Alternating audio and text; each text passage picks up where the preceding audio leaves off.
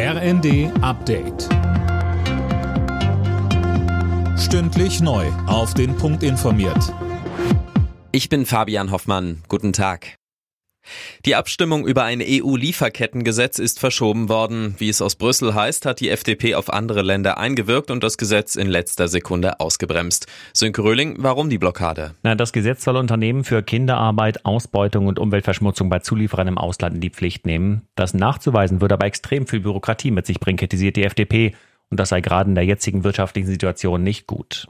Bei einem anderen EU-Gesetz haben sich die Liberalen bereits durchgesetzt. Die neuen CO2-Standards für Lkw sollen ergänzt werden. Damit soll der Einsatz sogenannter E-Fuels erlaubt werden. Da das jetzt aufgenommen wird, wird die Bundesregierung dem Gesetz nun doch zustimmen.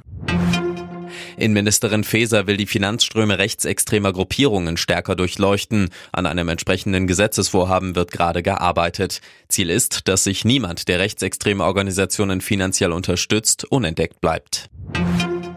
Die Tourismusbranche in Deutschland hat die Corona-Krise fast hinter sich gelassen. Das Statistische Bundesamt zählte im vergangenen Jahr 487 Millionen Gästeübernachtungen, nur knapp weniger als im Vor-Corona-Jahr 2019. Campingplätze waren sogar deutlich beliebter als vor der Pandemie.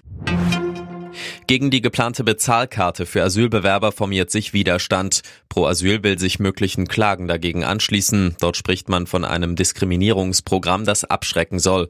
Auch Juristen sehen die Bezahlkarte kritisch. Joachim Wieland vom Verfassungsgericht NRW sagt im ZDF. Weil die Asylbewerber einen Anspruch darauf haben, dass nicht nur ihre unmittelbar zum Leben benötigten Bedarfe befriedigt werden, Essen und Trinken, sondern sie müssen auch die Möglichkeit haben, am Gemeinschaftsleben teilzuhaben. Und das kann man nicht alles mit einer Karte bezahlen. Da braucht man zum Teil auch Bargeld.